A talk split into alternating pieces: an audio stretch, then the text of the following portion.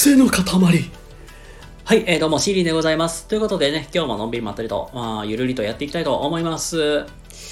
はい、ということで今日はですね、あのメンタル面でちょっと不調があれば病院へ行けという、なんか当たり前のテーマなんですけども、今日はね、そんなお話をね、させていただこうかと思います。はい、えっ、ー、と、結論から先申しますと、えっ、ー、と、メンタルのケアはもう自分でせよっていうことなんですよ。あのー、まあね、やっぱり皆さんもね、あの、会社で働かれてる方ならね、あの、知ってる方も多いかと思いますが、えっと、会社って基本的に、あの、年に1回ストレスチェックっていうのをするんですよ。あ、これはね、あのただし、従業員がね、50名以下のところは、それは義務付けてないんですけども、50名以上のところ、まあ言ったら中小とかも結構でかいところであれば、まあ、必ず年1回ね、そういうストレスストレスチェックっていうのを、えー、行わなきゃいけないという、まあ義務化があるんですよ。で、まあそこでね、まあ実際な自分ってどれぐらい今ストレスが溜まってるんだろうな、みたいな、をまあチェックするくらいで今、まあ終わってますけども、まあやっぱりね、ストレスの原因っていろいろあると思うんですよ。あの、まあやっぱり仕事の面でもやっぱりなんか残業長いなとか、もうしんどいなとか、まあ、そんなこともあったりするだろうし、で、まあ仕事の面もあるけど、やっぱりプライベートの面でもやっぱり大きく関わってくるわけじゃないですか。まあ、と言ったらね、子供の問題もあるし、あご家族の問題もあるだろうから、まあ、それもあるし、まあ、プライ、まあ、独身の方とかであればね、あの、彼女に振られたとか、恋人がにな振られたみたいな感じのこととか、まあ、あとはなんか、推し活してるであれば、ああ、うちのアイドルが、みたいなことがあったりとか、まあ、様々あると思います、本当に。で、じゃあ、まあ、上司は言ったら自分の、まあ、働いている、まあ、先輩社員でもいいんですけども、に、なんていうかな、全部全部お願いはできるわけじゃないじゃないですか。残業時間短くしてくださいとか、まあ、あとは仕事の量、タスクを減らしてくださいって感じしてくれるわけではないじゃないですか。そもそも、まあ、あの、仕事自体って、あの、価値を生み出して、でそこからやっぱり、あの、お金という給与っていうか、売り上げを作っていくのがお仕事だから、そういうことってまず無理じゃないですか。まあ言ったら上、まあ言ったらね、基本的に管理職って基本的には、ね、あの、きっちりスキル面も教えなきゃいけないし、まあ仕事で大事なことも伝えなきゃいけないし、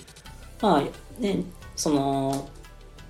守ってあげなきゃいけない部分もあると思うんですよ。メンタル的な部分とかも。やけど、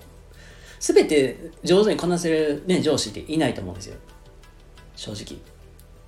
まあ、正味なんか、いい上司に出会いたいからって言って、あの、職、転々としても結局100%人っていないわけじゃないですか。っ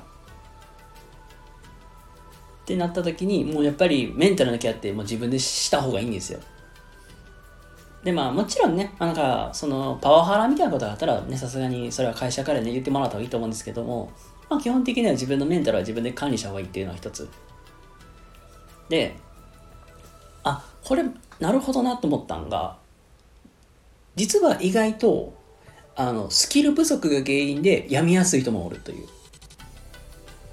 あの、なんかニュースだけ僕も最近ね聞いたんですけど、2週間にすぐもう新人が辞めちゃうとか、心が折れて辞めちゃったんですみたいな話も聞くんだけど、まあそれって、もうスキル不足の面で辞めちゃう子もいれば、なんか仕事に対してなんかやりがいみたいな感じないみたいな、っていうところで辞めちゃう子もいるんやけど、あのまあ、しょうまあ、そこはもうスキル不足のところもしっかりに教えていかなきゃいけないところもあるだろうし、単にその人がその仕事が合わないっていうケースもある。これがまあまさに僕がまあいい例なんですけども、まあそんな感じでもあるんでまあそれで病んじゃう子もいるんですよ。結論。ほんまに。なので、ここまで話したのね、ごめんなさい。長ったらしか話してましたけど、まとめると、えっと、メンタルが不調になってしまう原因って、やっぱり仕事の面で言ったら残業が長いとか仕事の量が多いとかまあそういう部分もあるだろうけどその辺ってもう上手にもまあその辺だけじゃなくて実はプライベートの面で言ったらご家族の問題とか自分の体のこととかあと恋人のこととかで悩まれることもいい、まあ、だからストレスの原因って様々あるんですっていう話なんです。全てを全てじゃあ上司の方が全部コントロールしてくれるわけではないという話です。をここまでしてて。で実は意外と隠れた部分で言うとその人のスキル不足で実は病んでしまうケースもあるよっていう、っていうところもあるんですよ。なので、メンタルのケアはもう自分でした方がいい。で、なおかつ、上司の、上司とか会社の先輩たちがメンタルケアをしてくれるわけではないと。なぜなら彼、その人たちは、そういう精神科医ではないから。だからきちんと専門的なところに行って、あの、カウンセリングを受けた方が一番無難かなっていうところでございます。はい、なので、ちょっと最近なんかメンタル不調だなとか、なんか気分が上がらないなとか、ね、感じていらっしゃる方いましたら、